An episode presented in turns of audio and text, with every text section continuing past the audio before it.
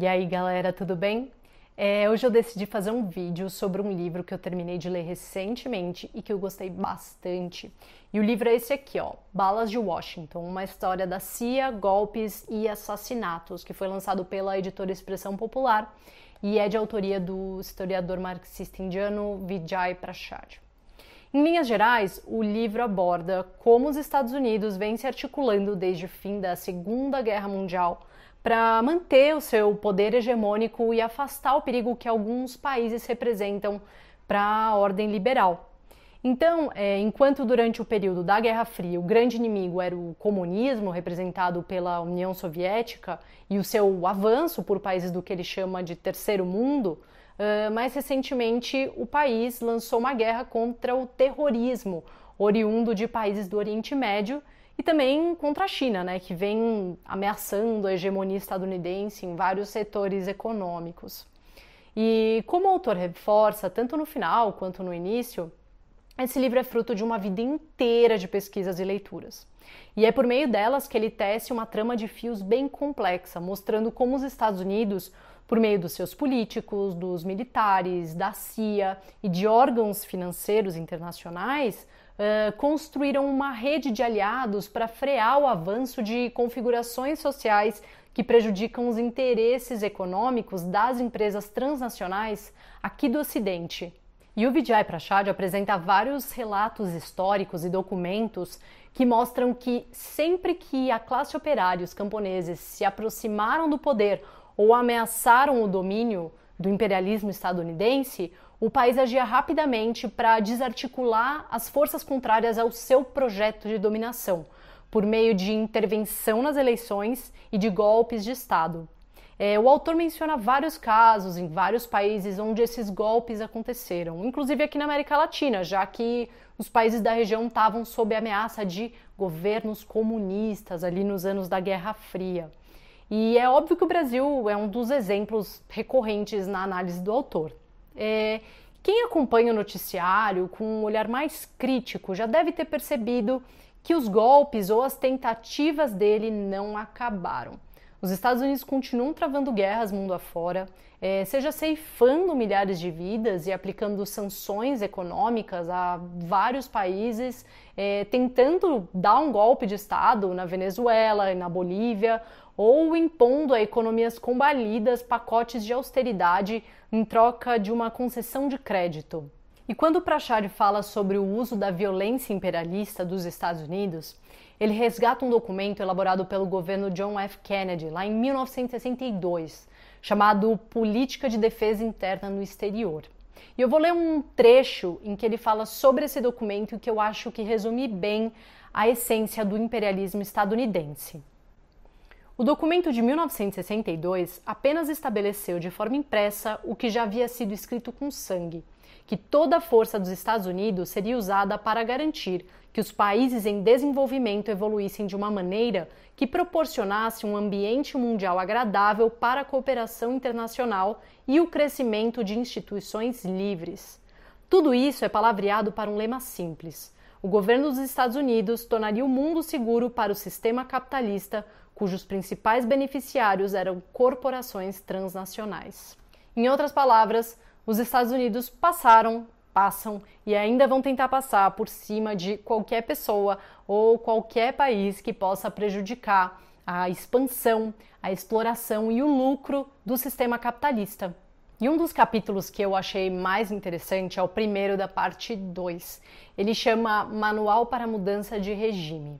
Nele, o Prachad parte do golpe contra o Jacobo Arbenz, não sei muito bem como fala, que tinha sido eleito é, presidente da Guatemala em 1951, prometendo uma reforma agrária. E o que ele mostra é que a receita usada para derrubar o Arbenz foi replicada depois no golpe de 64 no Brasil, no de 73 no Chile, no de 61 no Congo em outros países do que ele chama terceiro mundo. É, e alguns elementos dessa receita ou manual que foi aplicado nesses casos, segundo o autor, ainda hoje está presente e é posta em prática quando um país passa a defender uma agenda de nacionalismo econômico, o que para os Estados Unidos significa uma ameaça ao domínio exercido pelas empresas transnacionais.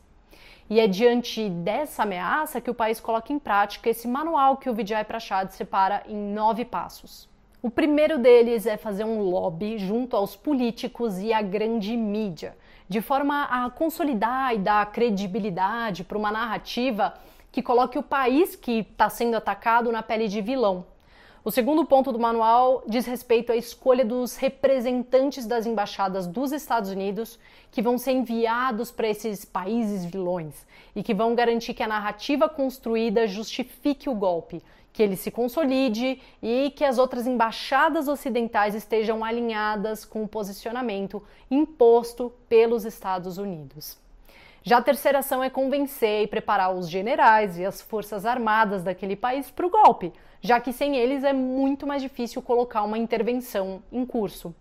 É, a quarta é pressionar a economia do país que está sendo atacado por meio de sanções econômicas, que vão desde a proibição de importação ou exportação de determinadas mercadorias, passando pela imposição de tarifas uh, sobre produtos também, até a proibição de investimentos naquele país.